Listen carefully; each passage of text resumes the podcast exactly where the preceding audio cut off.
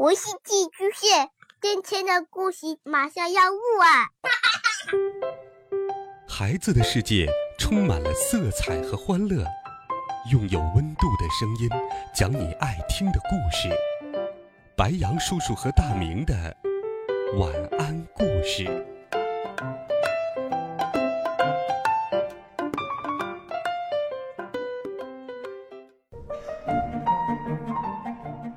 小朋友们、同学们，大家好，欢迎收听白羊叔叔讲故事。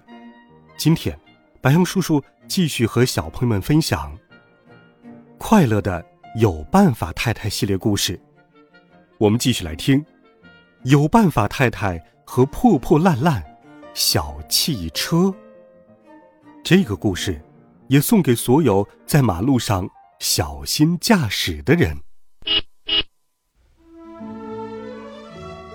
一天早上，有办法太太下楼来，看见门口的脚垫上有一封信。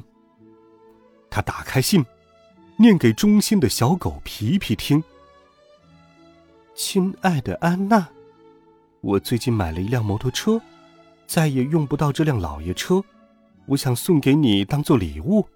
它就停在门外的马路上，钥匙在信封里。爱你的，科斯莫叔叔。”哦，真是太棒了！有办法，太太带着小狗皮皮来到了马路上。他们看到了一辆绿色的老爷车，就是这辆车呀。皮皮，这车看起来一点也不亮眼。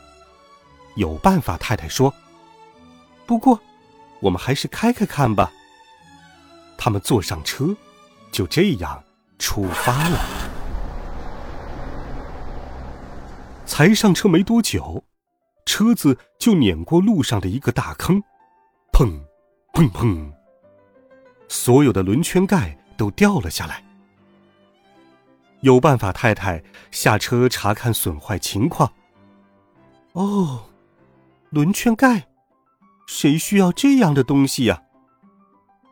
他把轮圈盖丢到了垃圾桶。继续上路了。他们在一个路口转弯时，哐当，挡泥板撞坏了。有办法，太太下车查看损坏情况。哦，挡泥板，谁需要这样的东西呀？他把挡泥板丢到了垃圾场，继续上路。不一会儿。他们立马又回到了垃圾场，因为，咔啦，前保险杠勾到了旧床架，掉了下来。有办法，太太下车查看损坏情况。保险杠，谁需要这东西呀？他把保险杠丢在了垃圾场，哐当，哐当，继续上路了。他们经过一家超市时，一辆货车刚好在倒车，咚！货车直直的撞上了他们的汽车引擎盖。有办法，太太下车查看损坏情况。哦，引擎盖，谁需要这东西啊？他拆下引擎盖，丢到了垃圾场，继续上路了。他们在建筑工地旁的马路上遇到了堵车，碰巧工地里一辆大吊车正吊着水泥块，来来回回，上上下下。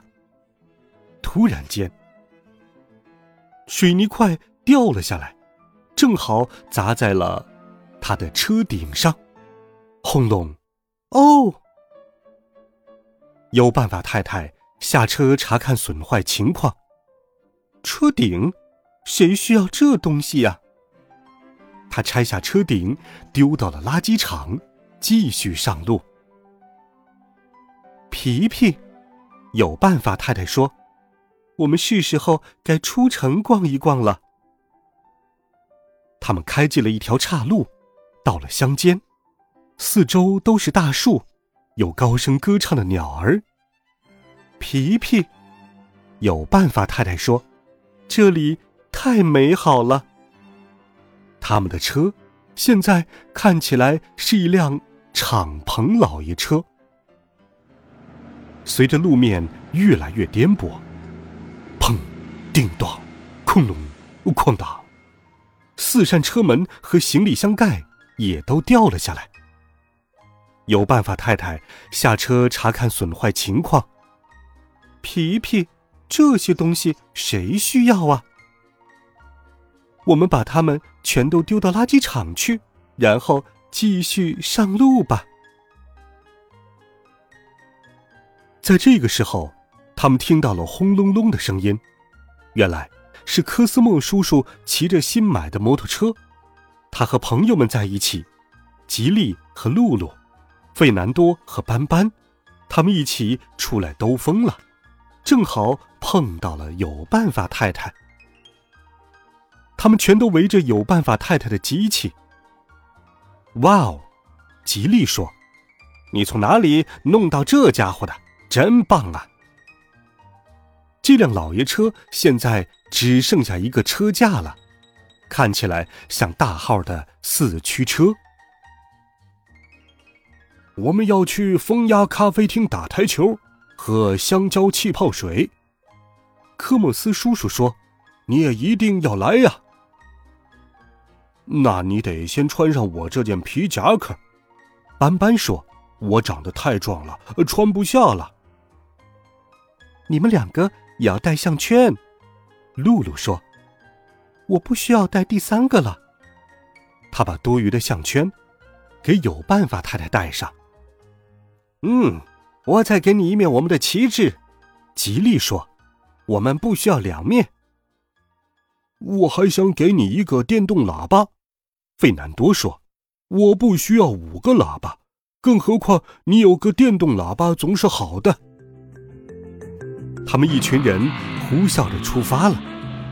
最前面的就是马路女王，有办法太太，和她忠心的小狗皮皮。现在，他们的车看起来更酷了。好了，孩子们，这一集的好听故事，白羊叔叔就给你讲到这里。